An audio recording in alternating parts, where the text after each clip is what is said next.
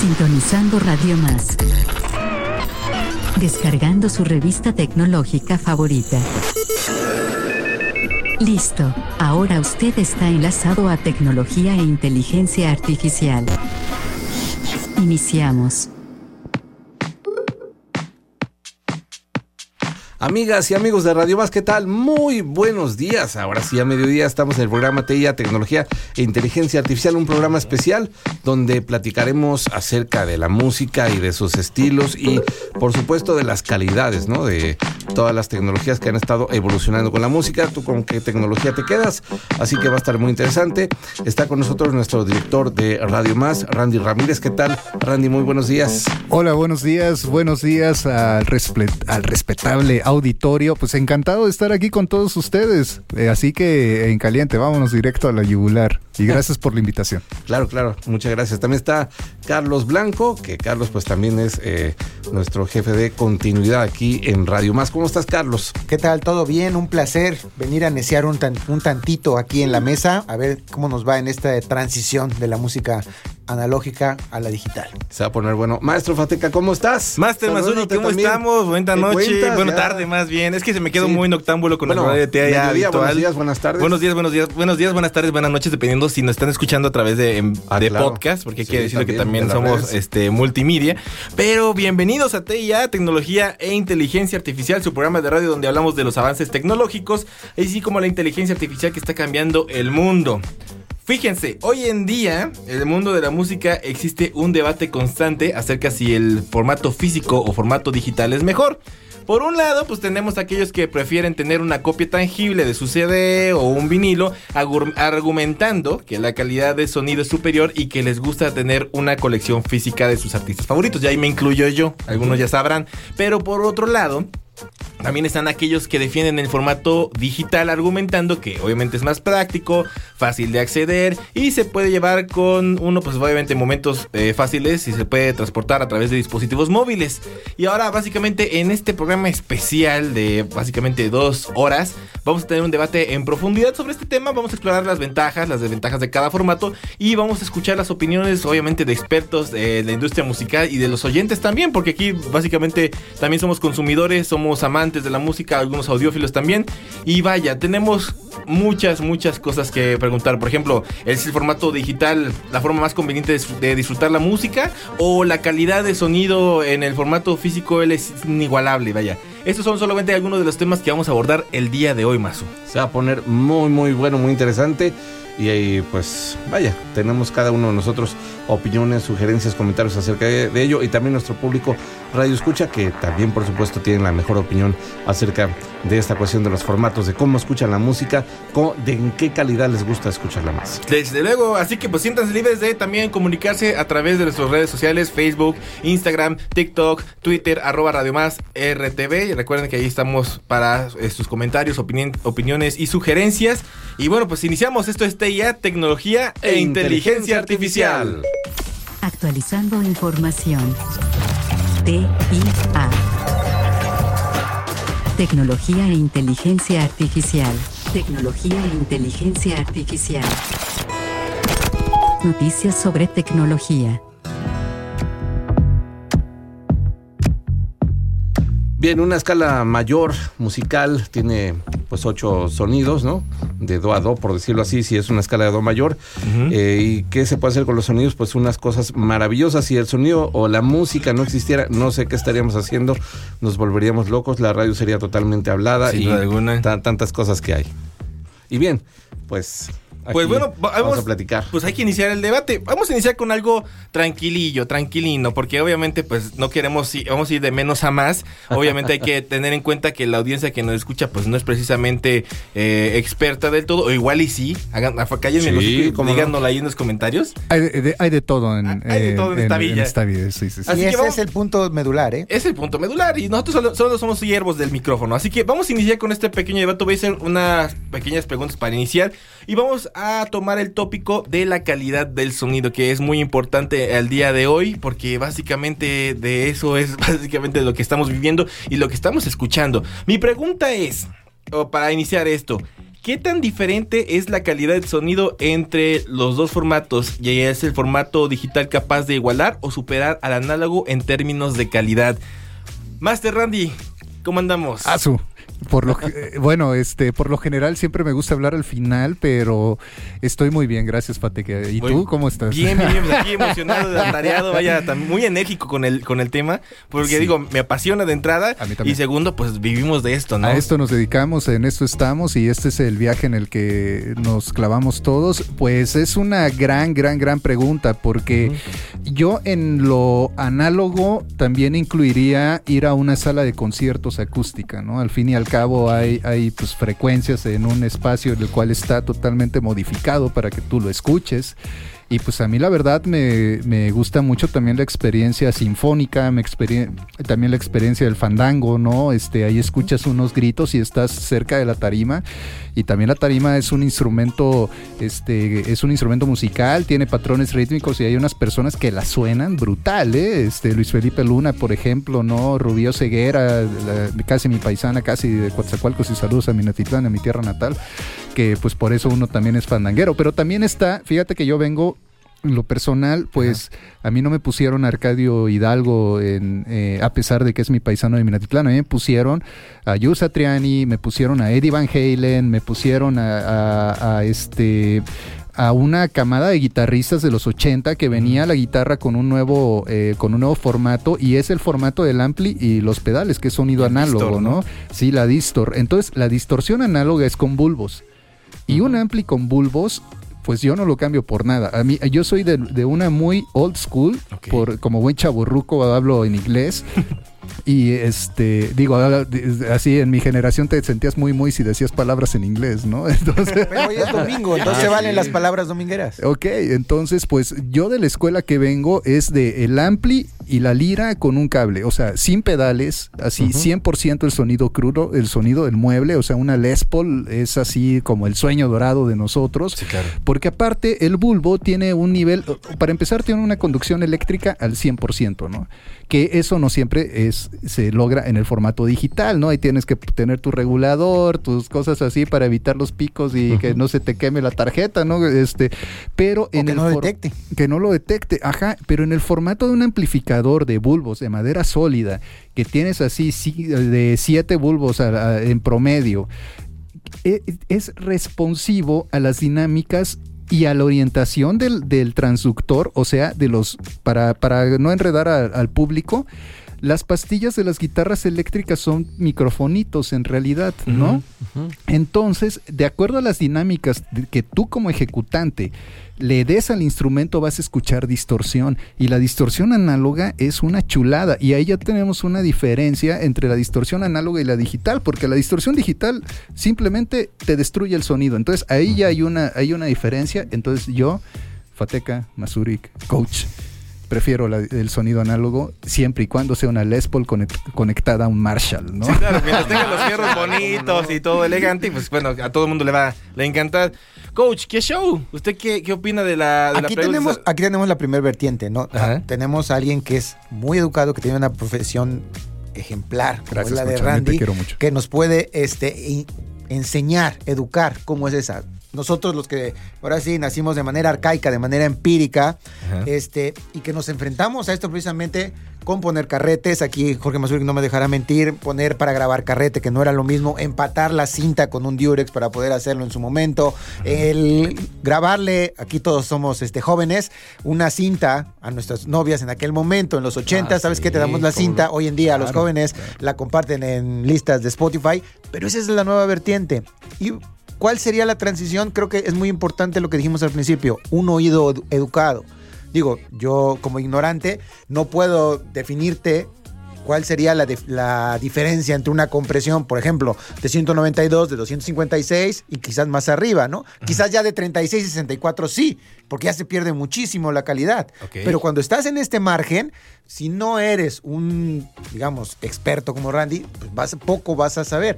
Pero sin embargo, creo que sí tenemos que regresar a esto que nos mencionó Randy, quizás yo lo aterrizaría a palabras más coloquiales. Cuando el cajón de la guitarra vibra, es madera pura y se oye muy bonito.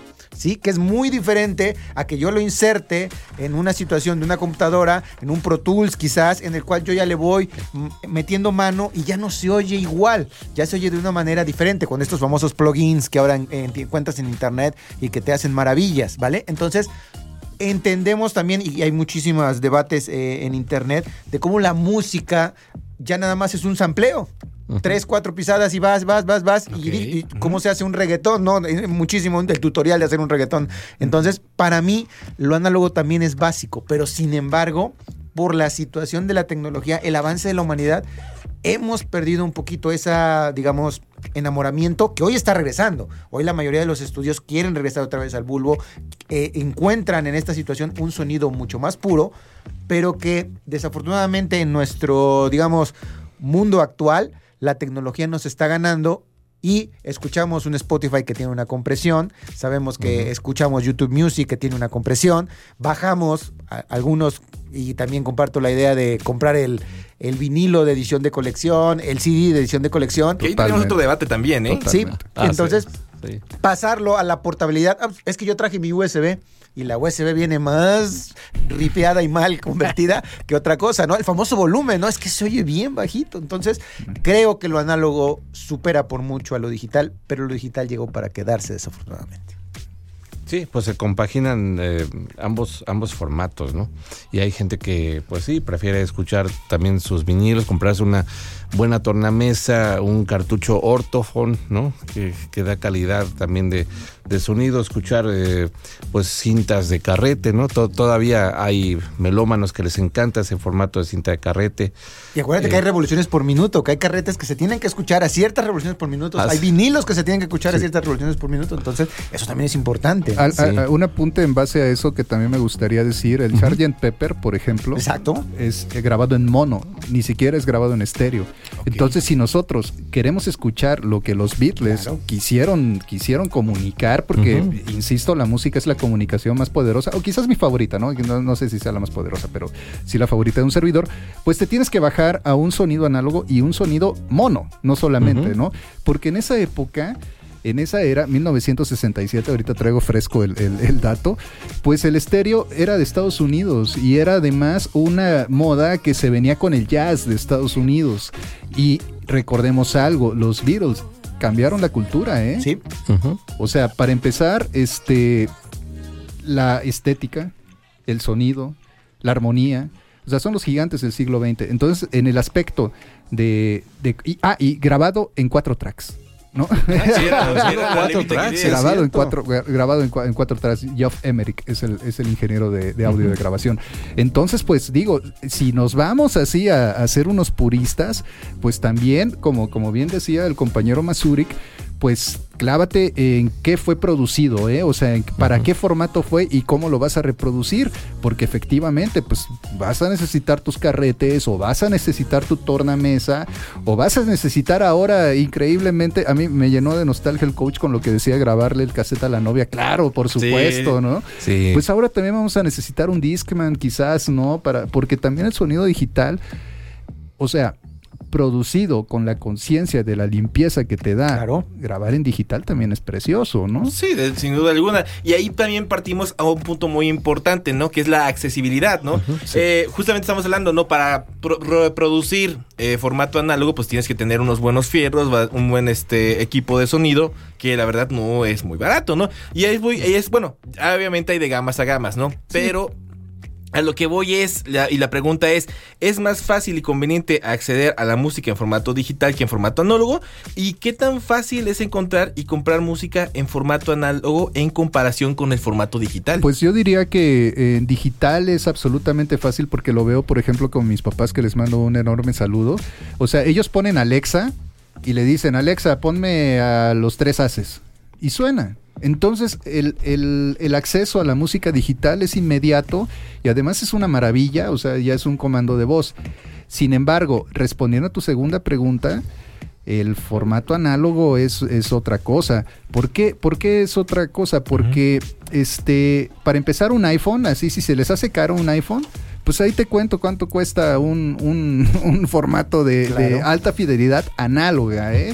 O sea, para empezar, hay, amplificadores que se les va a quedar así la, la marca, porque se igual mencionar el golazo que me acabo de aventar, se llaman Macintosh, pero no es esta, no es No es esta- la manzana. No es la manzana. Sí, de- Es la, de, amplificadores. la de amplificadores de bulbos, sí, ¿no? sí, sí, es el Bugatti de, de un poder, ¿eh? Para escuchar en sonido. Es de bulbos y, y es con, o sea, es una chulada, ¿no? Y también si te vas, si nos vamos más allá, pues también están bocinas como las B&W o las mismísimas japonesas JBL, que también hay unos modelos como el 4132 que se llama, creo que, no sé si mi dislexia me, me acaba de traicionar, pero también se, se usaban en los 70, o sea, si quieres escuchar a James Brown en unas, pues, y tienes como, pues órale, ¿no? Ponte en eBay y busca que te llegue en barco, ¿no? Porque pues también hay, o sea, vuelvo a insistir, ¿para qué se produce? Y, y- y en base al, al vinilo, pues tampoco yo veo como que va a sonar bien, a mí se me hace como un placebo, como cuando le dan al enfermo Totalmente. cuando le dan al enfermo, mira, con esto vas a sanar y es agua, este, no sé, por, por decir un, un rollo. O sea, si grabaste en Pro Tools un disco, o en Pro Tools, perdón, porque luego me corrigen ahí en, en mis redes sociales. Ya síganme, tiene por acento. cierto. Ah, La policía del pues, sí, audio sí, viene sí, acá. sí, es en inglés. Sí, sí, sí. Pero bueno, Exacto. en inglés no hay acento. Está adelante, adelante. Entonces, pues yo no le veo ningún, ningún caso que digas que el sonido suena mejor en un vinilo si fue grabado en Pro Tools. O- no, no, no. O sea, si grabaste en cinta de carrete, si grabaste en, en micrófonos, o sea, si grabaste de manera análoga, pues obviamente ahí sí no va a haber ningún tipo de compresión de datos y vas a escuchar el full format.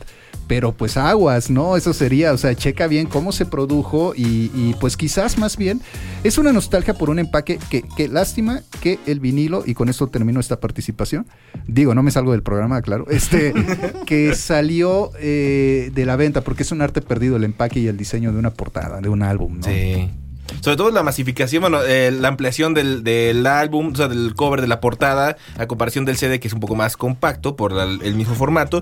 Y bueno, también otra, otra cosa que menciones, antes, no sé si te acuerdes, pero en los CDs venía incluso eh, unas pequeñas letras AADD o DDA, que era básicamente cómo se grababa, Ah, era la grabación, la mezcla y la masterización, ¿no? La, clase D, que hoy en día básicamente pues ya no la encontramos porque ya todo es digital, ¿no? Salvo en algunos este proyectos o experimentos, pero también el hacer música análoga pues cuesta más caro, ¿no? Una y que había versiones, por ejemplo, ahora saludos al Ninja Fernández, del lado B, ¿no? Que encontrabas una edición especial para Estados Unidos, una edición especial para Europa, una edición especial para México y que tenían tracks diferentes dependiendo del artista, ¿vale? Y eso era para los coleccionables muy bueno, porque el vinilo no era el mismo, era una situación diferente. A mí, por ejemplo, me llegó a tocar que me regalaron una edición especial del Mundial grabada en Italia, en el vinilo. Ah. Entonces estaba muy bonita Sí, sí, sí. y una edición especial que no se vendió eh, en, este- en, en América, ¿no? Ok. Por ejemplo, pero- Kraftwerk, ¿no? O sea, para, para Europa, Exacto. este, a- alemán, ¿no? Das Model. Eh, Estados Unidos de Norteamérica, The Model, ¿no? Y, bueno, y, y, por ejemplo en este caso de Kraftwerk, que pues a ellos les, les jugó a su favor porque viniendo de una Alemania posguerra que todos sabemos así como, como la, pues, la mala fama que le quedó a Alemania después de la Segunda Guerra Mundial, pues re- se reinventaron culturalmente a través del sonido. Y en lugar y pasaron, o sea, tra- este, trascendieron del de, de la Alemania nazi a una banda que a través de la música proyectaba una policultura, una integración y un no racismo a la hora de tener más de una lengua que iba de acuerdo a, como bien dice el coach, pues cómo lo publicaron en Francia, cómo lo publicaron en Düsseldorf, ¿no? Etcétera y demás. Sí, claro, también depende de los tipos de formato, donde lo hayan publicado, e incluso pues los, los mismos bootlegs que también en su momento pues fueron famosos porque eran grabaciones clandestinas, pero también se, se llevaban a maquilar en, en versiones este, análogas, ¿no? Como era el vinilo, o de mano en mano, que era la clásica cinta. Pero vaya, hay un montón todavía. Pero vamos a hacer nuestra primera pausa. ¿Qué te parece más? Vamos con la primera canción de esta noche. Muy bueno, bien, de esta tarde. Yo, digo, yo sigo trasnochado aquí Pues todavía. es que ya ¿eh? estamos acostumbrados al horario de, de- ya de la noche sé. del TEIA. Yo sé, por ejemplo, pueden Y, escuchar los y jueves a las 8. si estamos en las cabinas, pues imagínate. Ah, aquí estamos, Pues no, eh, no- no sabemos si es de día o de noche, pero estamos aquí con todo gusto. Pues Fateca, va, va la primera rola. Por Este supuesto, es- la disfrutamos. Este es de, de un buen disco que se llama Woman, salió hace unos cuantos añitos. Esto es de Justice, se llama Safe and Sound. Y lo va a escuchar aquí en TIA, Tecnología e, E Inteligencia, inteligencia Artificial.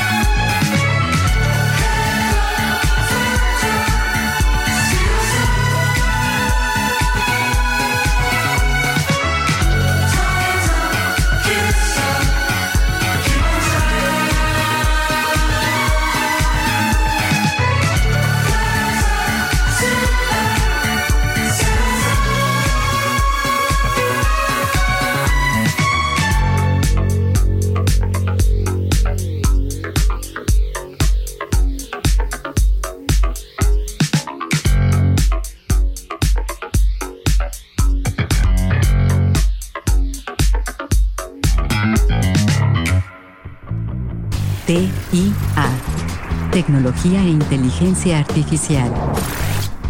Información actualizada. Volvemos. Gracias por haberse conectado a la red de tecnología e inteligencia artificial de Radio Más. Estás escuchando Tecnología e Inteligencia Artificial. Bien, amigas y amigos de TIA Tecnología e Inteligencia Artificial a través de Radio Más, la radio de los veracruzanos. Estamos ya con la tercera parte, podríamos decir, del programa. Así es. Sí, va Pues, volando el en tiempo. parte ya- 2 del, programa, porque recuérdense que TIA es un programa de una hora que lo Así pueden es. escuchar todos los, Los jueves, jueves. a las 8 de la noche. Y después también pueden escuchar Jarochos en Tradición, que se pone bueno. Pero en este, en este caso vamos a hablar solamente de tecnología y en específico de tecnología análogo versus digital en la cuestión musical, ¿sí o no? Claro, claro. Y pues hay tanto que decir que, como lo platicamos hace ratito, no nos alcanza el tiempo para hablar de tantas cosas, tantas eh, nostalgias, tantos recuerdos y formatos y, bueno, pues un tema que no, que no puede terminar prácticamente. Así es. Y, y justamente hablando justamente de el tema, me gustaría también ya abarcar algo que también es muy importante considerar que es el impacto ambiental que tiene esto, ¿no? Fíjate, ahí y esta es la pregunta que yo hago para seguir con este acalorado debate que por cierto nos pueden seguir en todas las redes sociales si quieren compartirnos más este detalles, Facebook, Twitter, Instagram, TikTok, arroba Radio Más MX y recuerden que si se perdieron el programa o básicamente la primera parte, pueden hacerlo a través de SoundCloud, Apple Podcast, TuneIn Radio y lo pueden escuchar sin ningún problema. Pero al tema que vamos con la parte ambiental, yo pregunto, hago la pregunta y ustedes me contestan, quien quiera tomarla adelante. ¿Qué tan sostenible es producir música en formato análogo en comparación con el formato digital? ¿Y qué impacto ambiental tienen las fábricas de producción de discos en comparación con las fábricas de producción de dispositivos electrónicos para el formato digital? ¿Quién es el primer valiente? Mira, yo creo que este es un tema en boga que tiene que ver mucho con la industria alrededor, pero creo que hemos sido más destructivos con lo actual, con la famosa este, creación de luz eléctrica, de la situación. Antes el bulbo que se calentaba y que todo esto era, en- entre comillas, menos agresivo para el ambiente. Si bien la destrucción venía en la maquila, pero eso ya tendría que ver más con el uso del cartón, con el uso de plásticos, pero el proceso de crear música análoga es un poquito más este, ambientalista, más puro, porque como lo, explicó Randy en, el, en el bloque pasado, este, era nada más sentarnos y ponernos a tocar, ¿vale? Y ya estamos creando la música. Hoy en día, que tenemos que meter los cables, que tenemos que crear luz eléctrica, que tenemos que gastar en estas situaciones, empezamos a crear una industria que es más consumista de energía que es no renovable, ¿no? Entonces, el proceso de creación de maquila sería, digamos, el asterisco de esa creación análoga, pero que en lo general sigue siendo este, muy buena. Creo que a final de cuentas no le hacía tanto daño al, Es que al pudiera planeta. parecer que por ser análogo, oye, pero es que son cintas, es Sí. que son, es plástico, es sí. Pero yo creo que este el impacto, yo creo que es más el, el día de hoy. Yo coincido Sí. contigo, ¿eh? Pues Sobre también- todo por el- la utilización de recursos energéticos Exacto.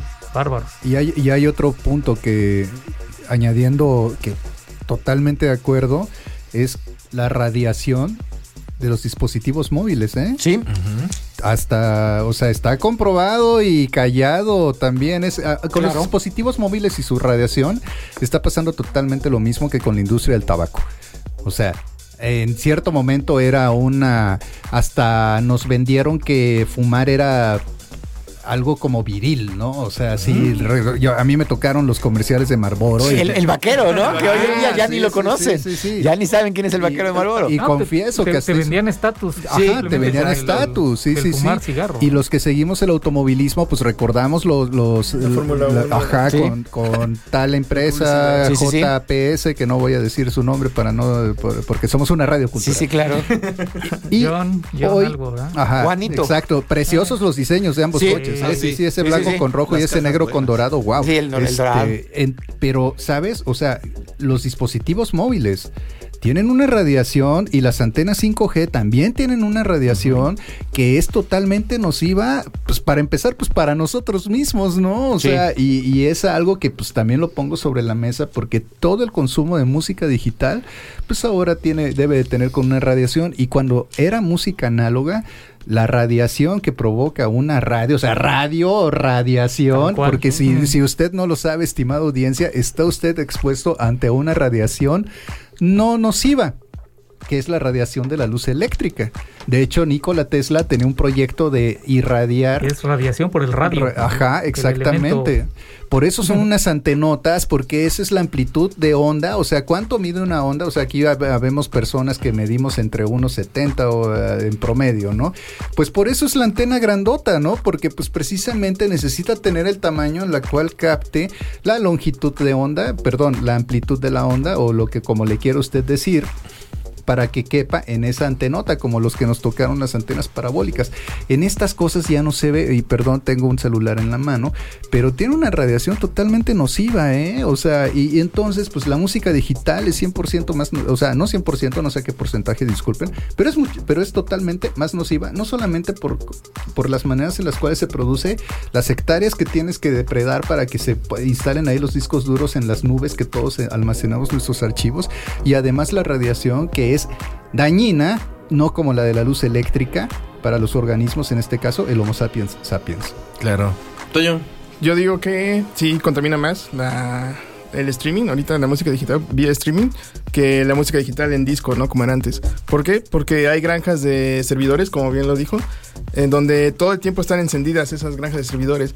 Y para ellos requieren de da, proporcionar un servicio 24/7, ¿no? Donde aparte haga, tenga redundancia. O sea, si falla un disco duro, otro tiene que estar listo para agarrar este el streaming y que tú, para ti es transparente, ¿no? O sea, tú ni siquiera sabes dónde está tu música que estás escuchando. Voy a citar algo, a lo mejor ya lo he escuchado, sí.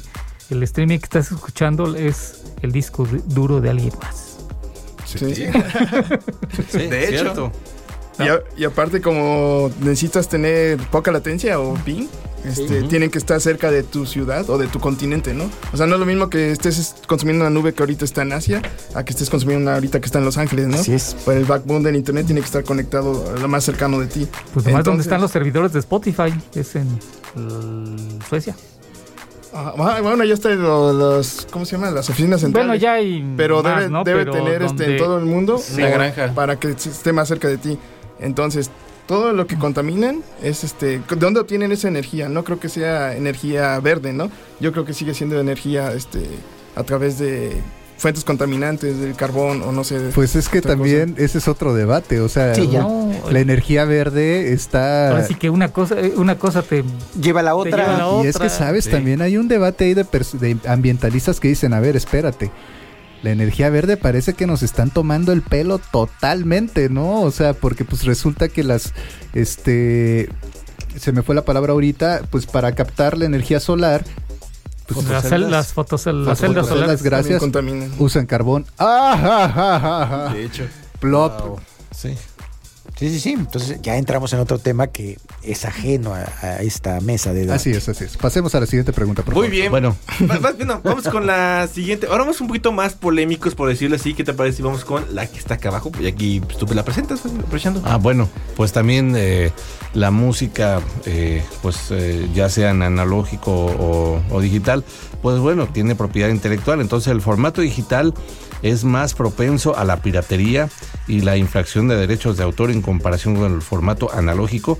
Y bueno, ¿qué tan protegidos están los derechos de autor de los artistas en el formato digital en comparación con el formato analógico? Yo creo que aquí y creo que todo lo que estamos en la mesa vamos a hablar por, por eso que nos tocó. Existe un antes y un después de un jig, vamos a llamarle así, que creó Napster. Con Napster tú podías descargar sí. absolutamente todo. Digo, yo lo hice por experiencia. Dejaba mi máquina toda la noche.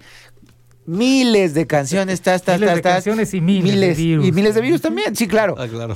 Pero ahí los derechos de autor valían dos cacahuates, ¿eh? Porque yo ya no compraba lo, lo que el artista le costó, lo que los estudios estaban gastando. Entonces, ese es el primer paso, el antes y el Es después de es, Napster. es el momento en, en el que empieza el estira y afloja con las, con, con las, Las compañías disqueras. disqueras y es es- donde sí, eh, sí, ven la oportunidad, pues nada más y nada menos que las compañías de streaming. Exactamente. Y que ya muchos artistas dijeron, ya no necesito a una disquera. Pues ¿Sale? el primero fue Radiohead, no sé si se acuerdan cuando sacó el In Raymonds, eh, básicamente eh, se salieron de su disquera, que me parece que era Universal Forms y dijeron, ¿saben qué? Vamos a sacar este disco, lo vamos a poner en internet y quien quiera pagar lo que quiera, adelante. Exacto. Y si no, es gratis y si no, pues lo que Sí, quieran, casi, lo que cooperar. Eso, eso es un muy buen eso es muy muy bueno que lo mencionas porque no sé si han- vieron que de pronto hubo así como que ebullición de compilaciones de Radiohead. Fue la, fue la contra la respuesta de la disquera. Ah, ok, me estás regalando el producto, pues yo también voy a sacar, voy a lucrar con tu música hasta las últimas consecuencias. Es más, estaba viendo que a Michael Jackson Empezaron a sacar este, empezaron a sacar material, sí es cierto. De, Y de ahorita- conciertos, de y ahorita van a vender éxitos, todo su catálogo en casi mil millones de dólares que dices, what, no, o sea, pero eh, no sé, espero que hagan algo bueno con el dinero quien lo compre. Nada más que también antes de, de Napster hubo, estaba lo que ahora conocemos como la, como la Deep Web y, y te puedes, te podías conectar a servers con JavaScript y hacer eso, ¿eh? O sea, meterte a listas totalmente desprotegido el, dere- el derecho del artista. Pero bueno, fíjate que o sea, también, y, y digo, sobre la mesa también lo pongo. O sea, ¿qué tan, qué, qué tan, este, digamos, justa ha sido a lo largo de la historia las disqueras con los artistas, ¿no? Por ejemplo, Don Omar, él dice que dejó, de, dejó su carrera porque se quedó con, creo que 100 mil dólares fue lo que ganó, así en todo, en todo este rollo. Y hay algo que los aspirantes y las aspirantes deben de saberlo. Si tú firmas con una disquera o con un promotor, vas a pagar hasta el último centavo de lo que te, de lo que, o sea, lo vas a pagar porque lo vas a pagar, Sí, sí, sí. ¿eh? O sea, de, de lo que te hayan prometido, de lo que te hayan adelantado, lo tienes que pagar. Es más, en los contratos hasta se incluye una cláusula, una cláusula de destrucción de dispositivos en caso de que no hayas vendido tus discos, pues ok, también vas a pagar la demolición y de, de, los de que no se ellos, vendan. ¿no? Ajá, o sea, en realidad aquí viene el, otro rollo de, la ventaja de la actual distribución de la música. Y voy a poner un ejemplo de Puerto Rico, ¿no? Este Bad Bunny, ¿no? Este, pues el camarada Bad Bunny logró un contrato jamás visto porque él gracias a las reproducciones pudo negociar más del 90% de regalías por distribución. O sea, para que se den una idea, Luis Miguel a principios del- de, de este siglo cobraba el 13% de sus regalías. Luis Miguel, o sea, Sí, sí, por eso tuvo que hacer una serie, ¿no? Porque ya no hay varo. Ajá, sí, claro, por supuesto, por supuesto. También, también, también. Entonces, pues digamos que qué ventajas da, da una disquera, pues que te pone en festivales, que te distribuye tu música, que te da, que te da así un nombre. Y la neta es que siempre el músico ha hecho lana de la gira y no de la venta de discos. Pues Ahorita, hoy es el- el- el- la Sí. época en que más este, el artista, ok, sí, me escuchan el streaming y por el número de reproducciones, pero realmente es casi Es realmente efímero. irrisorio. Es- es- es- que- como- sacan, ¿eh? Es como, o sea, querer, este, ¿de qué te sirven los likes en Facebook? ¿No? Dijera, dijera el mono blanco, ¿no? Gilberto Gutiérrez, al cual maestro le mando un gran abrazo. Pero es que me dice que mi Randy ahorita, este, no, ahorita hay una, eh, una enfermedad que se llama like manía. O sea, todos quieren likes, ¿no? Entonces, ¿de qué te sirve un like? O sea, ¿te sirve que tengas un streaming en, en TikTok, en YouTube, en plataformas Te como da ahora presencia. viene? Como ahora viene Twitter, Pero- que sí le pagan al creador de contenidos, pero en realidad en, en Spotify, o sea, vemos a alguien dándose la gran vida, que es este documental que de verdad así es, es da- o sea, no sé, pero a mí me revuelve la panza, este, de ver, sí, de, de ver, de ver a alguien que se da, o sea, es como la esclavitud moderna de los productores de café, ¿no? O sea, el campesino, el que se parte la maceta, el que tiene todo este, el que le dan centavos por un kilo de café. Sí. Y el y de pronto, no sé, en, en X lugar ves cómo venden una taza de café y dices, pues, oye, ¿qué, qué, qué- qué hace, no? O sea, este es bueno para la salud que pague 80 pesos por un café. Cuando el productor está totalmente jodido y en condiciones inhumanas por su pago, pues también y lo- los, músicos, ¿eh? O sea, hay que tener de verdad muchísimo, este, muchísima conciencia de lo que toma el desarrollo artístico de una propuesta y las plataformas de streaming que cuando no eres este creador de contenido están haciéndole lo mismo a que a nuestros productores de café, ¿eh? O sea, otra vez se repite la historia de México y, y la de aquí de Veracruz, que es que te dan espejos y se llevan el oro. Claro. Sí, sin duda. Y también hay otra, hay algo muy importante, muy interesante también que no hemos platicado. Menos Bad Bunny, Bad Bunny, ese sí la supo aplicar y mis, y mis respetos, ¿eh? Es que imagínate, Buena estrategia. dile, dile que no al compadre. Porque, con porque todo él pegó que- primero, Claro. ajá, él se hizo masivo Sí, y dijo, sí, ah, sí, sí, sí. quieres, pues con esto, carnal. Sí, ¿no? no, eh, la industria está pegando bien y lo hemos visto incluso ahorita en la premiación de los Grammys que estuvo presente cuando le, le dieron el, el premio de Un Verano Sin Ti, ¿no? que eso fue su última producción discográfica. Pero yo estaba hablando, yo quería hablar un poquito más de algo que se me pasó también mencionarlo, que es la cultura del remix. Y esto fue gracias a través también de las plataformas digitales. Eh, regresando un poquito a Radiohead para ponerles un poquito de contexto, ¿no? Resulta que cuando sacaron este disco, a una persona se le ocurrió la maravillosa idea de hacer un disco de remixes de Den Ravens. Pero después eh, llegó una disquera que es la de Warner exigiéndole las regalías porque estaba haciendo remixes con ello y cuando realmente el proyecto no era lucrativo, ¿no? Entonces, ¿qué pasó? Tom York se, se pone, bueno, este DJ hace una especie ¿Qué de DJ era? protesta, no me acuerdo cuál era, pero está en el, en el documental de Rip a Remix Manifesto, que lo recomiendo mucho que lo vean. Buenísimo, RIP Remix Manifesto, sí, Este, buenísimo. entonces él menciona que pues se queja a través de redes y esta queja le llega a Tom York y Tom York le dije, tú puedes hacer la música con ellos porque yo no tengo este básicamente nada con ninguna disquera ni nada. Otros que también fueron así muy interesantes fueron los White Stripes, que como ustedes sabrán, pues ellos no tienen un bajista, no tuvieron un bajista durante mucho tiempo, nomás era Make Jack White. Y lo que un tipo se le ocurrió la, la magnífica idea de meterle el bajo a las canciones, ¿no? ¿Qué pasó? Pues la disquera obviamente dijo, Nel, esto está violando los derechos, tienes que pagar por ta, ta, ta, etcétera, etcétera. Y en un encuentro casual, este bajista con Jack White le comentó la idea y simplemente le dijo, sí, adelante, sigue. ¿Qué hizo? Pues se saltó los intermediarios. Y es a otras, otro punto a que hay que llegar, ¿no? Las mismas legislaciones y, bueno, otro tipo de leyes que están este, dándose. Por ejemplo, las famosas Creative Commons. Para la gente que no sepa qué es Creative Commons, Creative Commons son unas licencias gratuitas que uno puede aplicar a la música. Obviamente uno tiene que registrar su material previamente, no son del todo gratis.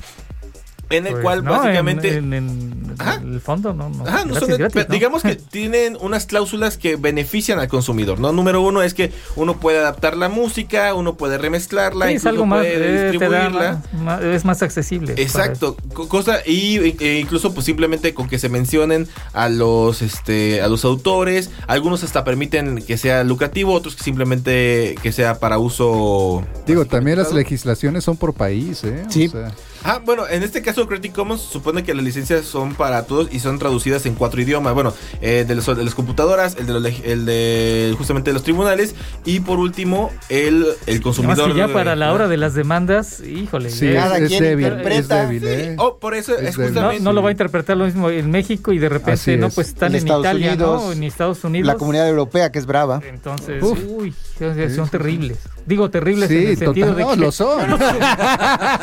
Y quizás otro que fue muy renombrado de ver con The Bittersweet Symphony, ¿no? O sea, Oh, qué bueno, claro. ahí murió. o sea, ahí llegó y murió y se acabó. El, el maestro García Moreno estaba mencionándolo hace unos días, de hecho. Eh, unos ¿Puedes días, contar- para la gente que no sepa, ¿puedes contar la historia? Nos estábamos recordando de aquel éxito de The Bear del Bittersweet Symphony. 97, Sí, por ahí. 98. Muy, de verdad, muy padre. Pero resulta que prácticamente estaban eh, incluyendo una buena parte de una canción nada más y nada menos que de los Rolling Stones. No recuerdo cómo se llama. Sus esa. satánicas majestades. sus satánicas continúa, majestades. Continúa, continúa. No, no recuerdo el, el de, de la canción que tomaron. Pues ya ni era un sampleo, realmente sí era, Era parte de la era canción. parte de la canción. ¿Y qué es lo que sucedió? Que pues obviamente les trajo bastantes regalías en su momento y en esta primera etapa a, a la banda ganaron N premios en todo el mundo y de repente, bueno, pues les viene una fabulosa demanda de sus satánicas majestades y en menos de un año, porque esta, este juicio duró unos cuantos meses, pues ganaron.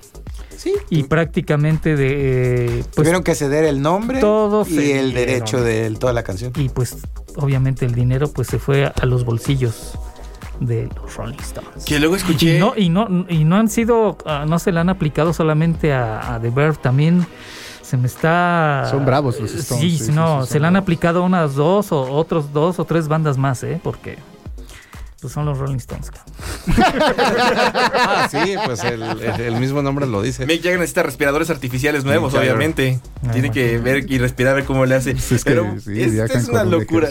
Pero bueno, pues básicamente con esto eh, vamos a- con una siguiente rola también. Muchas gracias a toda la gente que está escuchando este programa especial. Espero que sea de su agrado. Si tienen comentarios, si tienen alguna otra anécdota que tiene que ver con, no solamente con la parte análogo digital, sino ya nos estamos yendo incluso con la propiedad intelectual o, la- o los controles de la industria discográfico, Uh, háganoslo saber. A través de WhatsApp, Twitter, Facebook, Instagram. Todos estamos como arroba Radio Más RTV. Vamos con la siguiente rola. Vámonos con un, este, unos buenos viejos conocidos que son de Chemical Brothers. Hace mucho Ah, que no los ponemos.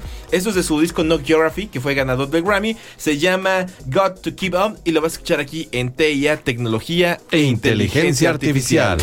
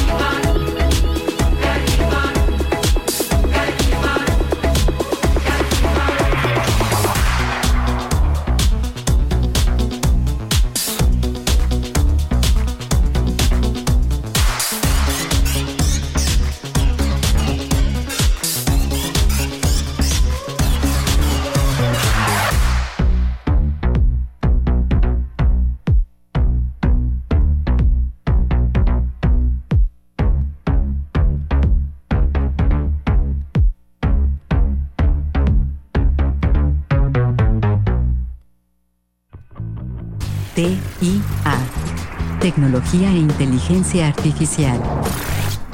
Información actualizada. Volvemos. Gracias por haberse conectado a la red de tecnología e inteligencia artificial de Radio Más. Estás escuchando Tecnología e Inteligencia Artificial. Amigas y amigos de TEIA Tecnología e Inteligencia Artificial, en este dominguito 12 de febrero, pues estamos aquí en este programa. Ojalá ustedes lo estén disfrutando, platicando acerca de la música analógica, la música digital, todo esto de la industria. Y uy, vaya, para que se nos acabe el tema, va, va a estar prácticamente imposible. Y bien, pues están con nosotros eh, nuestros dos queridos amigos. Está también eh, Iván García de Estudio G y también, por supuesto, gran DJ que pues escuchamos muy buena música. Iván, ¿cómo estás? Muy buenas noches. Hola, Digo, muy ¿qué bu- tal? Otra vez buenas noches, buenos días, tardes. trasnochados. Ya vi que andan Es que somos, personas de noctámbulas, perdónanos. Mejor dejémoslo en buen día. Buen día. En buenas. Exacto. Buen día No, pasando pues, mediodía. Aquí, eh, pues comentando, ya escuché un poco de la conversación que tienen en el bloque anterior. Bien interesante y de verdad es interminable ese tema. ¿eh? Así Sí, es. sí, y, sí. y por otro lado también está el máster Antonio Paredes. ¿Cómo estás, carnalito? Buen tar- Hola, ¿qué tal? día, bonito Buen día. día. Yo bien, bien. ¿Ustedes cómo están? Bien, Bien, bien, bien. Todo, todo Aquí en contentos. orden. Hablando justamente de este debate que habíamos este, pactado, que era la música, o más, ah, un sonido análogo contra el sonido digital, o algo, pues obviamente, que se ha estado debatiendo durante mucho, mucho tiempo. Creo que desde la, desde la llegada de los primeros formatos digitales, y que ha habido, pues obviamente, gente que lo defiende, hay gente que no está todavía eh, muy a favor, hay gente que simplemente le da igual y lo consume. Pero Claro. bueno, es básicamente el, el tema del día de hoy. Pues bienvenido. Gracias. Sí, pues gracias por venir a Toño y a Iván también. Y bueno, pues el tema, vaya, está muy amplio, pero vamos a platicar ahora acerca de lo que es la durabilidad.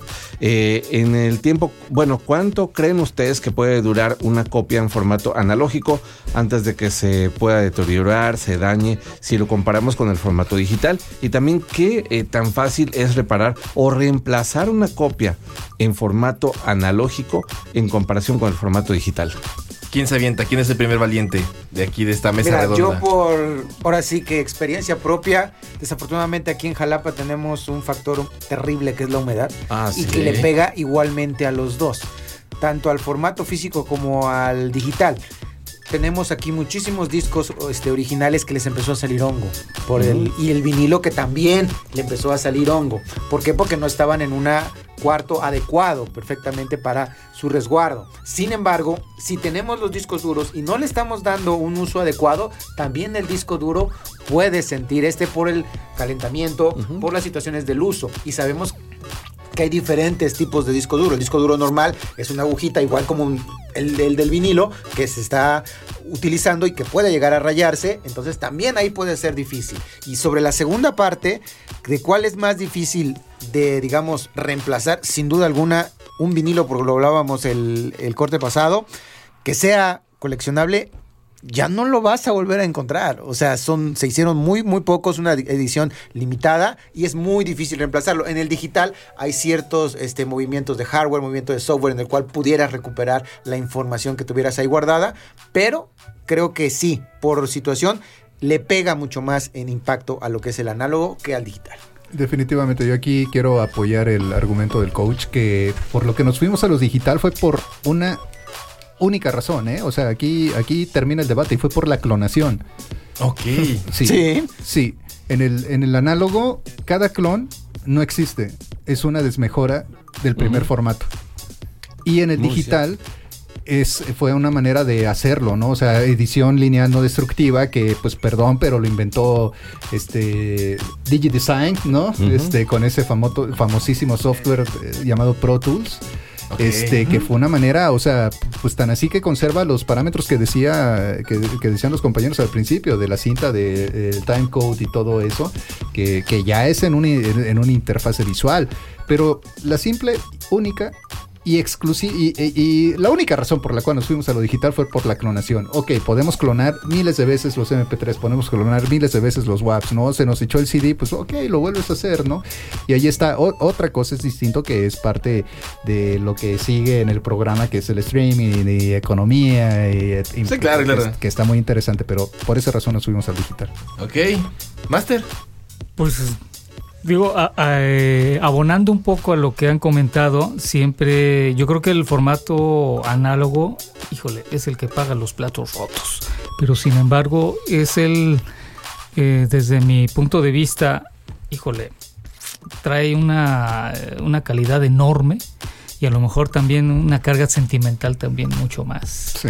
Y creo que hoy ese sentimiento ha hecho que, por ejemplo, el vinil esté resucitando, ¿no? Quizá en sectores un poco más especializados. Precisamente los, los DJs están muy metidos y no DJs también. Muchísimas bandas de rock están editando sus materiales, artistas pop incluso, están editando sus materiales en, en, en vinil, precisamente por eso, para revivir quizá e- ese lado Nostálgico. ese lado romántico, pero regresando un poco a, a las cuestiones del desgaste, pues también como decía Carlos, y también si tienes eh, un, un disco duro y tampoco si no le das mantenimiento, también se te va a echar a perder. A todos se nos echaba a perder. Claro. Entonces, ¿Cómo lo duele, recupero? nos duele cuando pasa. ¿Cómo? Exactamente. Toño, desde tu experiencia, ¿qué show? Pues yo este, tengo más experiencia con los cassettes y los compact disc, no tanto el vinilo. Vinilo sí lo escuché, pero muy poco, no tanto como para tener ya una opinión de este crítica, ¿no? Ya nos Pero- dijo rucos a todos. Perdón, Pero amigo. hace, hace poco encontré un cassette. Te faltó que- escuchar los chicharrones. Exacto, exacto. muy bien, muy bien. Claro, claro. Encontré un cassette que grabé yo de la radio cuando antes grabábamos música, que era más fácil de, de compartir música, ¿no? Esperabas a que saliera la canción en la radio y lo ponías este, a grabar, tenías tu cassette. Entonces hace poco lo encontré. Y lo volví a atento que no te escuchar. ganara el locutor que ay, chin, ya presentó la Ah, o la hora, ¿no? La hora O la encima de la canción, ¿no? Sí, saludos, ¿no? de hecho. Y lo volví a escuchar y se escuchaba todo feo, ¿no? Entonces, este, te- también tengo un disco de Red Hot Chili Peppers que lo compré en, cuando salió, en 1999, hace que 23 años, más o menos. 25, creo. Entonces lo volví a escuchar y como si nada. O sea, me sorprendió así de que como la calidad de lo digital, ¿no? De que pasa, pueden pasar décadas y aún así sigue sonando como nuevo. Obviamente no estaba tan rayado, ¿no? Pero esa es otra posibilidad de que se puedan rayar. Y también, este, por, por lo tanto, opino que duran más los discos compactos. Pero sí influye mucho dónde los guardes. Perdón, pero aún así también la, la humedad es terrible para un Sí, ¿eh? Uf, terrible, terrible. Depende de dónde los guardes. y Sí, aquí en sí, sí, Jalapa, sí, sí. sí. No, también me ha tocado que se empiecen a honguear. Por eso Sí. de vez en cuando hay que limpiarlos. Sí, Más aquellos que ajá. traían luego las cajas en su momento en, en el coche, cuando traían las, las cajas de 10. o Ah, sí. Las cajas. Empezaban a La rocharse charola. los dis- eh, las, Las las charolas. Y también es un desgaste este el mismo láser, ¿eh? Sí.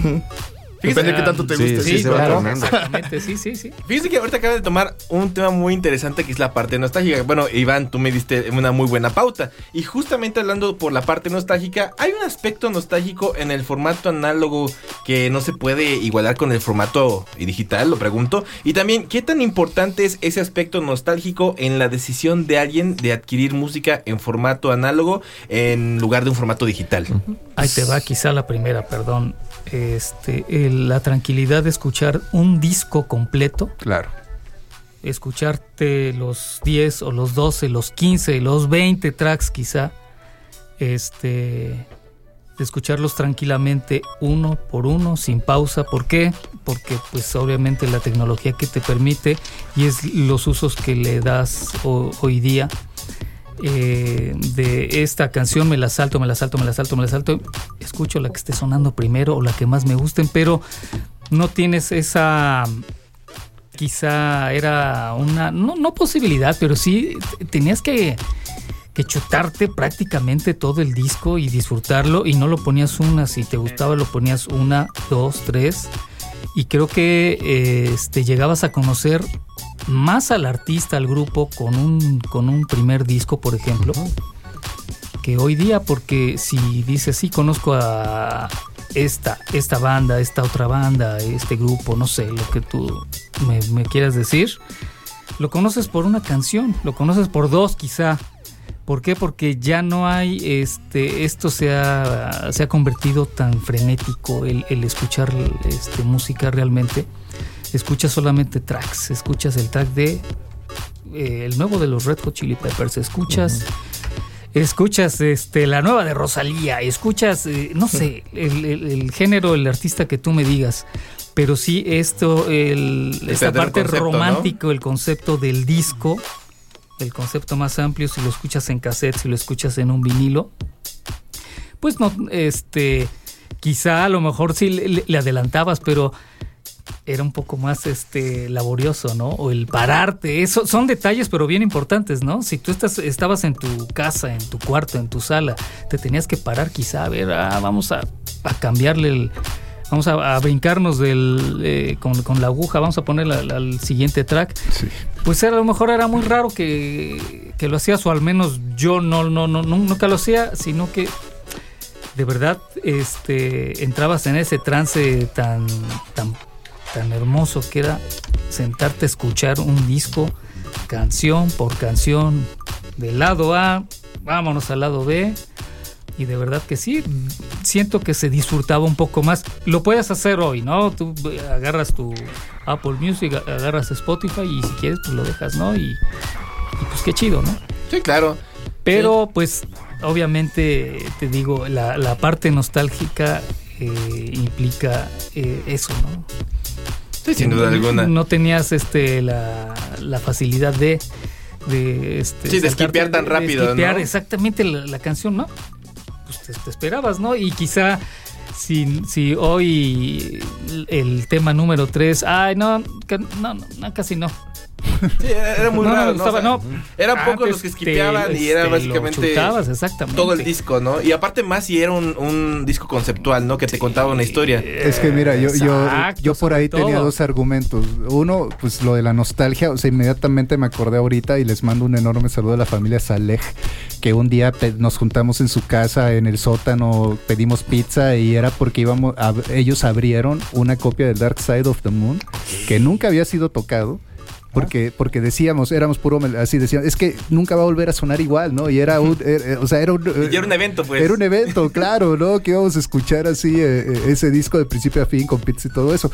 Pero otra cosa que, que- que por ahí más bien quería, Con quería irme era este, era este, pues que la industria musical en la época del vinilo era otra totalmente, ¿eh? y, y le echaba muchísimas más ganas a producir álbumes enteros precisamente por la manera en la cual se consumía música y los aparatos en los cuales se reproducía música. Yo no sé ustedes, pero yo soy de la generación que recordaba, que recuerdo que lo que presumían los papás, entrabas a la casa del amiguito y en la sala estaba la- el cuadro de la Virgen de Guadalupe o de, Je- o- o de y el Jesús. monstruo de estéreo. Y el monstruo de estéreo, Las ajá. las ajá, consolas, Sí, la tornamesa, la tornamesa. Con- Sí, o sea, era una muebles. generación audiófila. Ahorita la Sí, sí, banda, digo, ya se está como que recuperando gracias a los AirPods Pro, pero, pero pues, yo, yo veía trágico que iban caminando con las bocinas del celular escuchando producciones musicales, ¿no? O sea, ¿dónde quedó Stevie No, Wonder? no, no, ¿Dónde sí. quedó este? Sí, claro, to- todo, el, to- todo el, el arte y el del hecho de estar Sí, mezclando y el cajón de Pues es madera que, es también que era muy mira, bonito. la neta es que en los 70 la industria tuvo un, eh, yo creo que jamás este, se ha, vuelto a recuperar ese nivel de producción musical en los grandes estudios, ¿eh? o sea, del género que quisieras, o sea, estaba la reta durísima. Por un lado te venía Frank Zappa and the Mothers of Invention, por otro lado te venía Black Sabbath, por otro lado te venía Carlos Santana, que no hay que olvidarlo que el rock latino, bueno, por lo menos el rock latino empieza en Woodstock con Carlos Santana, ¿eh? Y, y- y tocó, y tocó con Hendrix, que, y entonces estamos hablando de una generación brutal, porque con el CD ahí cambia la cosa y es algo bien distinto. Por la quinta de Beethoven decidieron que durara 74 minutos. Entonces, de pronto hubo un malentendido de todos los artistas. Bueno, no de todos, pero como que hubo un malentendido en la industria que a fuerzas tenían que llenar 74 minutos y empieza ese fenómeno que ahora, eh, pues por las redes le decimos swipe, pero es el adelantarle, ¿no? Sí. O sea que como creían que tenían que llenar es- todo este tiempo, pues ahora sí que eran discos que llega el concepto de plano del One Hit Wonder. Y yo aquí les pregunto, hagan una lista de, en qué, de sus One Hit Wonders y vean en qué años salieron producidas. Todas van a salir en los 80s. 80s, 90s también. Como porque era el CD. ajá, por decirlo porque así, era ¿no? el CD, ajá. Y, y- y te fuiste muy bien, Masuri, porque por ahí tienen un par de, de muy buenas rolas, ¿no? También, ajá. Pero en realidad, o sea, es, este, este rollo sí también va totalmente de la mano con las eras de la producción musical, ¿eh? Sin duda alguna. Señor Blanco, Habrás- acabas de tocar un tema muy, muy bueno, pero sobre todo recordando lo que dijo Iván y retomando las palabras de Randy, era sentarse y crear un contexto alrededor de oír música. Para mí, por ejemplo, en ese momento que yo escuchaba este, el, el álbum completo y que era Yo Gamer en aquel entonces, yo le bajaba el volumen a la tele y yo ya asociaba qué canción seguía, seguía, seguía, seguía, seguía. Y yo ya me, me conocía el LP de, de memoria y yo lo asociaba a que estaba yo viendo una película, que estaba yo viendo este, un nivel de un juego, a que estaba yo leyendo alguna situación. Entonces, tengo esos recuerdos de que esa canción me traslada a un contexto en el que estaba yo con mi familia, estaba yo con mi pareja, estaba yo con mis amigos, estaba en estas situaciones y un ahorita que recuerdo un saludo a todos mis amigos universitarios, me acuerdo mucho de un disco que traje que está aquí en Radio Más que se llama James, que es una florecita, que es una recopilación. Ese disco lo puedes escuchar de las del track 1 Es de la banda James. Es ajá, buena, de la banda James. Buenísimo, Y buenísimo. no te aburre en ningún momento, ¿sí? Lleno de, de crestas, de subidas y bajadas, muy bueno, con un ánimo muy agradable. Entonces, esa creación de un contexto para que la música llenara, llegara para quedarse, es muy bueno esa nostalgia. Y aparte de lo nostálgico, perdón, este era de verdad, digo sin demeritar toda una- la producción, que es una obra de arte, era una obra, de- una obra artística porque eh, lo que mencionaban las portadas Sí.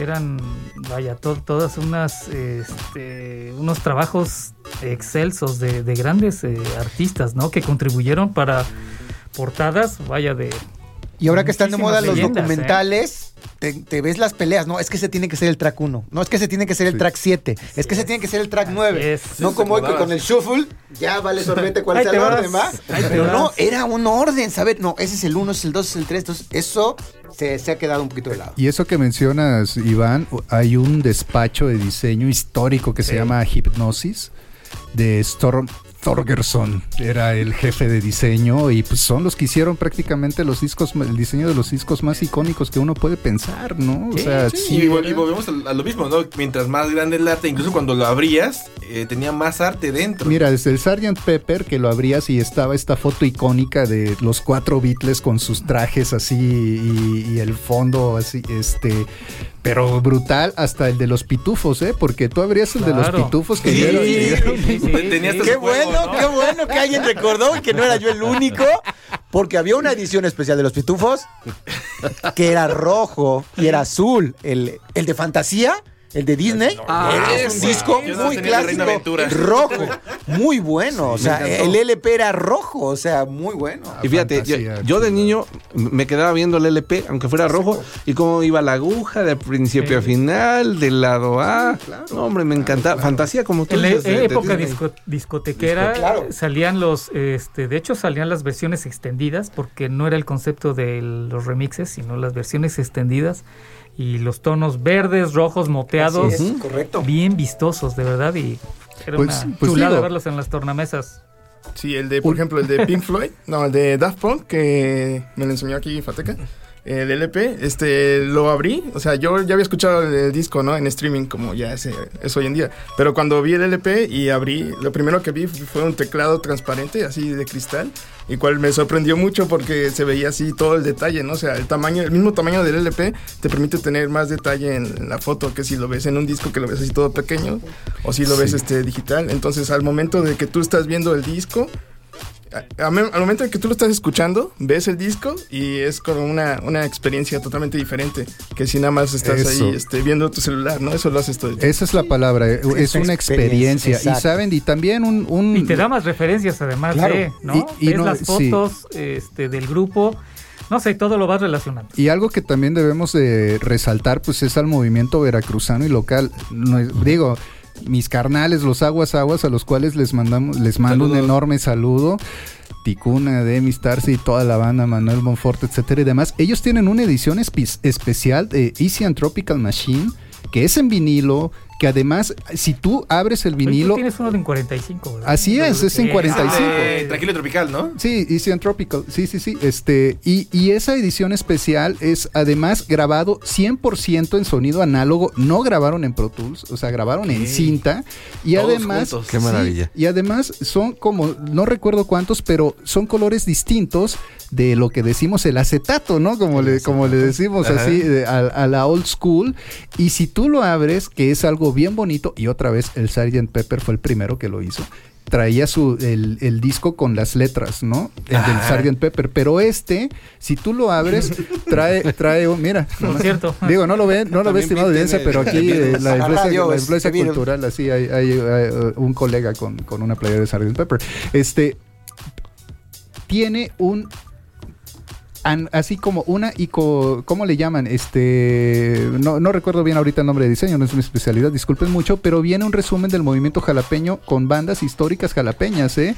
En ese, en, en el adentro del empaque del, del tranquilo y tropical, que también está, está increíble, ¿no? O sea, no solamente se fueron a la nostalgia y lo produjeron con el DJ Platas y con el Wiro Wireless, yo Wally Vargas, te mando un saludo, carnal, y también a ti, Platas, este, porque también le dan un, un referente a la escena local desde antes, ¿no? Entonces está padrísimo. Es una edición de colección, así que coleccionenlo, por favor. Yo tengo dos. Ah, y no, las, y no las vendo. Yo nada más tengo uno. pues. Ese, también, ese tema también es importante, fíjate, se nos fue tantito. Eh, los acetatos antes venían también en singles y eran más pequeños. También los. CDs venían en singles y traían algo extra El también. maxi single algunos. también. Exacto, ¿no? Que tenían Entonces, es la, lado 1 y lado D. venimos con estas ediciones que ahora ya se han perdido en lo digital. Sin Oye, duda alguna. Perdón, Fíjate- perdón. Ajá. Ah, dale, Ah, rapidísimo. tiempo. Ah. Eh, había unas revistas norteamericanas que era pues Mix Magazine que hablaba de estudios de grabación. Había una que se llamaba Keyboard y en Keyboard tú la comprabas ahí por los berros acá en, acá en Jalapa. Era una, una tienda que te vendía revistas Ah, americanas. ya sí. Y sabes que desprendías una especie de hojita y esa hojita cuadradita era un. LP a 33, un tercio de revoluciones y le decían sound sheet, eh, o sea, hoja de sonido. Entonces, eh, esa hoja de sonido era una rola, por ejemplo, de Jean-Michel Jarre que presentaba este algún tema y eh, del otro lado decían prueba el Kurzweil, el sintetizador este K350. Wow, impresionante también. Sí, te- te- traía demos, ¿no? Sí, de, sí, de demos buenos. eh. Muy buenas cosas incluso. Y bueno, ya abordamos muy bien esta parte nostálgica, está muy genial. ¿Qué opinan ustedes, queridos radioescuchas? Háganoslo saber en todas las redes sociales. Facebook, Twitter, Instagram, TikTok, arroba Radio Más, M... R más, R más, RTV, perdón, se me está viendo la onda. Pero bueno, vámonos con la, con la siguiente rola y ahorita regresamos eh, prácticamente para seguir con este debate. Esto es de Redondo, se llama Why I Feel y lo vas a escuchar aquí en TIA, Tecnología e Inteligencia, Artificial.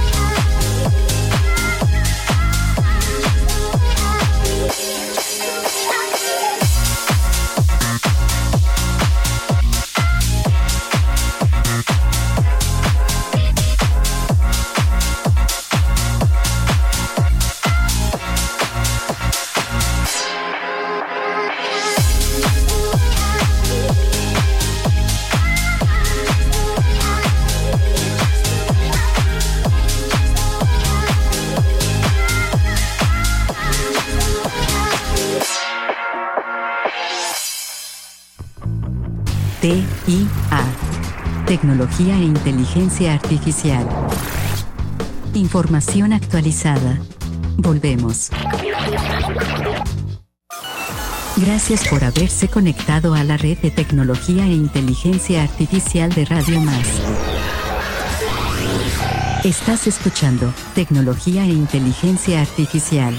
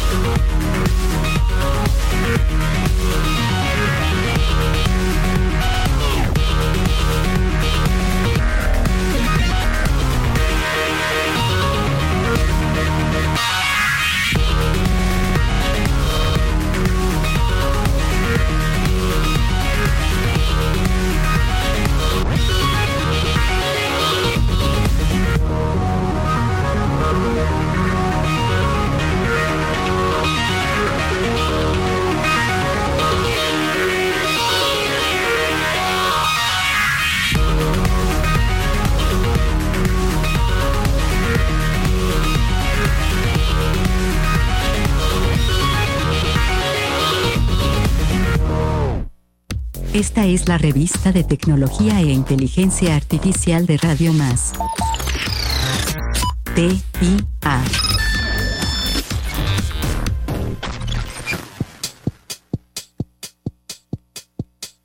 Seguimos aquí en TIA Tecnología e Inteligencia Artificial en este último bloque de este tan acalorado debate, mesa de discusión, diálogo, etc, etc, etc, aquí en este programa especial de TIA, Tecnología e Inteligencia Artificial. Les recuerdo los medios de contacto, pueden a través de... ay, estoy, estoy de disléxico otra vez. Pueden comunicarse a través de Twitter, Facebook, Instagram, TikTok, arroba Radio. Ahí vamos a estar recibiendo sus comentarios, opiniones, sugerencias y demás, y demás, y demás. Ah, y bueno, algo importante, Fateca, di las redes personales de todos los que estamos en la mesa. Bueno, voy a empezar con, bueno, empezamos con las tuyas, aprovechando. Cada bueno. quien que diga las suyas porque yo no me las sé casi de todas. Digo, Bueno. las tengo como follow, pero memorizarse No todas. te la sabes. Eh, es yo- como memorizarse ahorita un teléfono, básicamente, ¿no? Ya la mayoría casi no se sabe los, los 10 dígitos y ya mejor prefieren utilizar el username. En todas busquen Randy con Y audio en tu idioma y ahí estoy.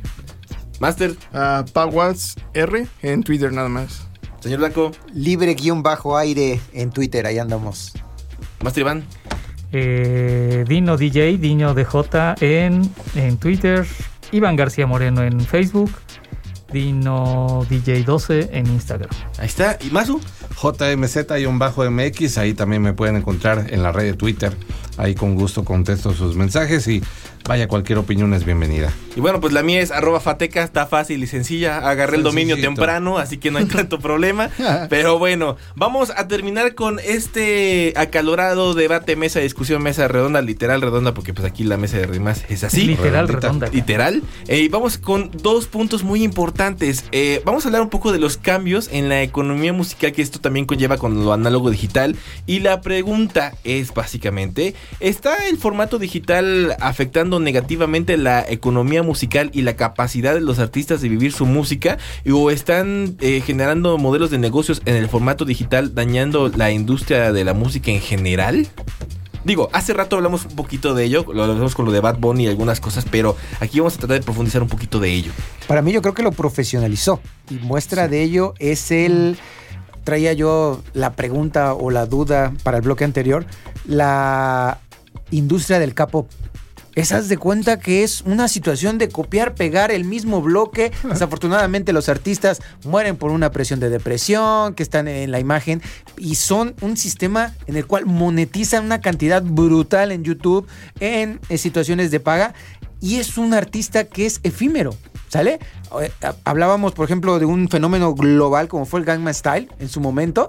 Eh, El Psy ya no ha podido repetir, se hizo famoso, sí, pero ya no ha podido repetir eso, ese, se- ese algún momento. segundo track, Sí, exactamente, por ahí, pero ya, ya no no, llega no, a ese ya no, momento, ya no. Ya no llega a eso. Y el K-pop, sin embargo, sigue, sigue, sigue, sigue, sigue. Hoy ya tenemos estas muestras en diferentes cines de, de aquí de México que hacen estas exhibiciones, pero a eso es a lo que voy. El modelo de negocio del K-pop es demasiado bueno porque monetiza en millones de dólares. Entonces, es muy bueno ese negocio. Hoy, este Apple Music en su momento creó su plataforma de iTunes y de ahí se, ve- se- se vino muchísimas cosas. No solo es de música, sino de otras situaciones. Amazon llegó para quedarse también en esta situación de vender este, música en digital. Entonces, es un modelo de negocio que se está aborazando, que las disqueras ya están llegando en un segundo o tercer término, pero que el modelo de negocio llegó para quedarse y ya es momento de hablar de este streaming en el cual es más fácil, ahora sí, llegar a un número mayor de reproducciones o de ventas, entre comillas, por la facilidad de darle un clic a mi celular. Y hablemos ahora de que ya no me va a costar, quizás en su momento nos costaban 30, 50 pesos un sencillo, hoy me cuesta un centavo de dólar un sencillo. Entonces es muy económico también. A lo que le voy tirando es a los millones de situaciones que tengo que llegar o de usuarios para poder acceder en este modelo de negocio a cumplir con las ventas. Pero ¿no? bueno, eso ya de, de la compra ya Y, y- y- está ya medio obsoletón, ya todo va con el número de escuchas. Y es que también a veces, a veces solo te cuesta un like, ¿no? O sea, por ejemplo, aquí en, en la estación, pues tenemos un video de 15 millones de visitas con los Choclock, ¿no? Con el de, El con de video de Bonita. El video de Bonita, ¿no? Muy buen tema. Y si tú ves a ellos, ellos ya tienen así sus placas de YouTube en sus propios canales que también les ha ayudado porque pues ellos monetizan, ¿eh? Y hoy por hoy es la banda de todo el estado de Veracruz que sí está, este... Sí, pues es yo creo que la más pesada. En, Es la más pesada, aspecto, sí. es la más pesada, sí, sí les representa un ingreso, pero pues ¿qué pasa? Son chavos que se profesionalizaron en la cuestión de los medios digitales, ¿no? Desde un principio hicieron su canal, desde un principio registraron sus rolas, buenos ahí un poquito bastante vivos para el business y este y sobre todo hay, hay algún punto, es la evolución. Uno no puede, o sea, te- eh, lo dijo Darwin y Darwin no, no es así, este digamos que no, no es el rollo única y exclusivamente de decir que el hombre venía de un simio, no, para nada, señores. Lo que decía que la evolución era el proceso de adaptación al cambio. Entonces, tú como artista musical, de las cosas es. que me hubiera gustado que me dijeran en Berkeley por decir por, por, por decir algo, pues es que car- carnal, o sea, tienes que monetizar, tienes que registrar tus rolas, tienes que tener cierto tipo de ingresos, no solamente, no solamente de los geeks, no solamente vas a ser rockstar, o sea, ¿qué onda con un libro? Saca un libro digital, ofrece tus cursos, vete a tus geeks, ofrece contenido, métete aquí, métete allá, pero todo, todo, todo, búscalo desde un planteamiento de que vas a tener más de un ingreso, ¿no? Y hay gente que la ha hecho brutal, ¿eh? O sea, por ejemplo, tenemos a este Jaime Altozano, que es un, eh, es un geniazo, ¿no? Creo, es más, creo que hasta estudió física, ya, no, ya, ya después así de, de, de, este, de haber estudiado música. Entonces, definitivamente es, es chavos, chavas. Señoras y señores, es el, es el momento de adaptarse a lo que es hoy, que tienes una gran, gran ejemplo, como, como lo menciona el coach con el K-pop, de cómo puedes hacer de verdad este tener una vida digna, ¿no? Sí, claro, bueno, ahora en equipo también digamos que ellos comercializan todo lo que sea comercializable, ¿no? Cuando sacan un sencillo, pues no sacan un CD todo tranquilo, no sacan la edición choncha de 6 mil pesos que tiene el CD con tres canciones, pero tiene los póster, tiene pues autógrafos, tiene y eso pues, ya todo el existía. merchandising. Sí, Y- claro. O sea, claro. yo, yo recuerdo Sí, así la caja de los Beatles, esta de, de Reader's, Reader's Digest.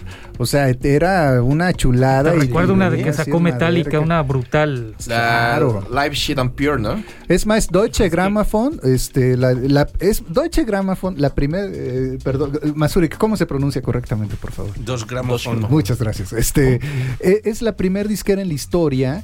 ¿Y qué presentaciones tiene? O sea, yo recuerdo una de toda la obra escrita de Niccolo Paganini, interpretada por Salvatore Accardo, y es una chulada, ¿no? O sea, el- a pesar de que el librito era pequeño, pues venía. Niccolo Paganini nació así, con, todo- con una serie de, de- de presentaciones súper bonitas. Volvemos otra vez a la calidad del empaque. Y, y no están haciendo, o sea, no están reinventando el rollo. Lo Sí, no, no. O sea, Sí. son asiáticos y mis respetos para la cultura asiática. Cosa, Ya- cosa contraria que pasa justamente con la maquila, digo, esto es feo, hay que decirlo, pero la maquila mexicana no es muy eh, tan exacta como es la, la maquila de otros países, ¿no? Y esto Y sin embargo muchos aspiran a venir a México, o sea, españoles, argentinos, o sea, brasileños, lo hemos Es visto. un mercado que, re- que deja. Sí, es mercado un buen mercado. Y lo sigue, y, y lo sigue siendo, ¿eh? Pues- sí, sí, sí. Sí, bueno, yo, yo decía esto porque, bueno, en, en lo particular yo me ha tocado como comprar a veces dos copias de un mismo CD, ya sea por la versión importada y por la... ¿Cuál es la diferencia? Sin embargo, yo he visto... Ya tú eres de los el- románticos también. Sí, también, sí, sí, Sí, claro. es por- un O sea, y purista. Pues sí, cuando Sí, se sí. puede, cuando Claro, se claro. puede. No, no, no siempre, pero cuando se puede. Pero Claro. me doy cuenta en el empaque es diferente, el papel es diferente, la densidad de este es muy diferente. En cambio, digo, y no, no es por malinchismo ni nada por el estilo, pero digo, a las pruebas me remito. La, la maquila mexicana es el papel muy suave, muy delgadito, cuché, hasta incluso le pones el dedo y ya se queda la huella digital.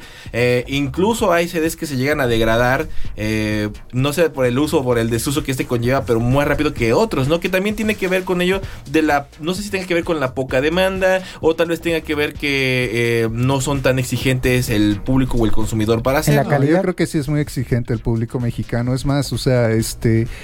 Y, y bueno, yo no sé, yo me quedé este, en que la maquila más perra era la japonesa, ¿eh? O Sí. sea, era- eran así los más caros y todo eso. Es más, todavía el único Tower Records que sigue vivo está en Japón. O sea, estos cuates sí tienen Y- y- totalmente otro tipo Las, de... ¿Y la- sabes cuál es? las- las bandas metaleras eh, hasta la fecha siguen editando sus materiales eh, físicos en, en Japón. Sí, ¿sabes cuál es la, sabes cuál es la? Es donde más los venden, por cierto. ¿Y sabes por qué vale más también la, la- la maquila japonesa? Porque les ponen un valor agregado que no tienen otras maquilas. Por ejemplo, eh, las ediciones japonesas siempre tienen o un bonus track, o un bonus DVD, o tienen algo extra que las ediciones normales eh, no llegan a tener. Y no estoy hablando de ediciones estándar, simplemente estoy hablando de las ediciones que llegan en Japón. Y por ende también en Japón suelen consumir, siguen su- consumiendo discos. E incluso eh, son tan cuidadosos que incluso en el celofán que te lo vienen ya viene despegable para que cuando lo saques y todo eso. o sea, ya viene muy bien. bien Te podría sonar a contradicción, ¿no? En Japón, ¿cómo? Sí, sí, sí. Sí, sí, en- Eh, ajá. en- en el Pero es un modelo de negocio. Pero un modelo de negocio. claro. Ahora también no solo tienen el CD, tienen el Super Audio CD, el HD CD, o sea, tienen Sí. dos tipos de formatos de discos. El Blu-ray también lo tienen para, pues obviamente, música sin conversión, sin pérdida, etcétera, etcétera. Hay diferentes, ¿no? Solo que aquí, eh, obviamente, por justamente la cuestión económica, pues también tienen que bajar los costos para que también sea accesible o entre comillas accesible un tipo de material de ese, ¿no? Llámese el CD que sea, ¿no? Y justamente hablando de ellos con experiencias que hayan tenido eh, con maquilas tanto nacionales como internacionales de CDs, alguna este, anécdota o alguna opinión que tengan. Pues los últimos dos discos que compré están hechos en Alemania y están, muy buenos, comparados con los que de aquí de México. Fue uno de Pink Floyd de 2018, el de Anima, que acaba de salir el año pasado. Y el otro que me acabo de comprar hoy fue uno de Eminem de versión extendida. Y está hecho en la República Checa, según. Pero ahí dice hecho en Alemania, entonces ya no sé a cuál creerle. Yo, yo, este, yo soy seguidor, digo, la verdad, pues uno, uno se va amargando, ay, ay, explayándome, ¿no? de una banda de New Jersey que se llama Symphony X, con un guitarrista llamado Michael Romeo. Como lo dije desde un principio, yo vengo de la, yo, yo soy de la cultura de la guitarra y el ampli. Y esos alguna vez los discó, o los grabó una disquera que si mal no me, si no me equivoco, era alemana, que se llamaba Inside Out Music. No recuerdo bien eh, el origen, pero sabes, a mí me pasó algo bien curioso porque de pronto veo estas ediciones que no teníamos alcance de, de Symphony X en ese, en ese momento y venían las portadas más pequeñitas. Así, este, o sea, toda- todavía era así como la hoja todavía más, más, más recortada. En cambio, en el chopo, El famoso Chopo. Ok. conseguí el primer disco de Symphony X en la edición japonesa. Ajá.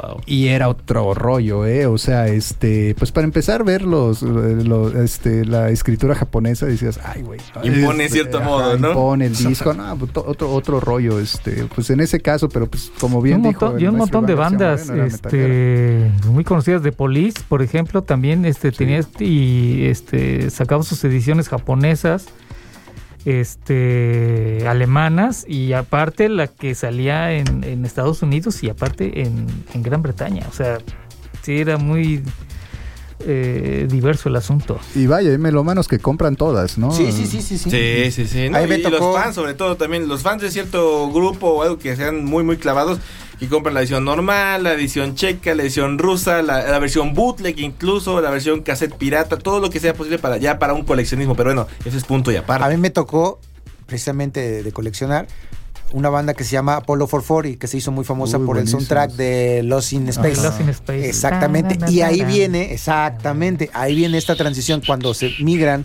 eh, Su disquera era BMG, que desapareció, luego se la come Sony. Este, las ediciones de Estados Unidos eran muy secas, o sea, traían los tracks así nada más, pero tú te ibas a la maquila europea y traía hasta dos o tres, mucho mejor hecho el, el CD y con una calidad mucho mejor grabado. O sea, sin duda era mucho más cuidado. Claro, claro, claro, sin duda, sin duda. Y de hecho el arte visual. eh, Traía todo el librito completito, el gordo, traían los CDs y este de este nomás abrías dos, tres y ya. Tenía las letras y con eso Exactamente, te la das bien letra, servido, ¿no? exactamente. Y el otro hasta tenía los datos de cómo se grabó, sí, incluso sí. este Sí. notas y todo este show, ¿no? Pero sí, eso es la parte eh, eh, análoga, ¿no? Bueno, también digital, ¿no? Porque el CD, pues que ya no es físico, pero es digital, ¿no? Pero Sí, por pero ejemplo, los, tenías- los viniles, este, también las, eh, los importados, bueno, los eh, Claro. que eran de eh, Estados Unidos, sobre todo los europeos, hasta el papelito, como decías que Sí. se- Sí, se sí, sí. El gramaje también. No, del- hombre. Sí, sí, sí.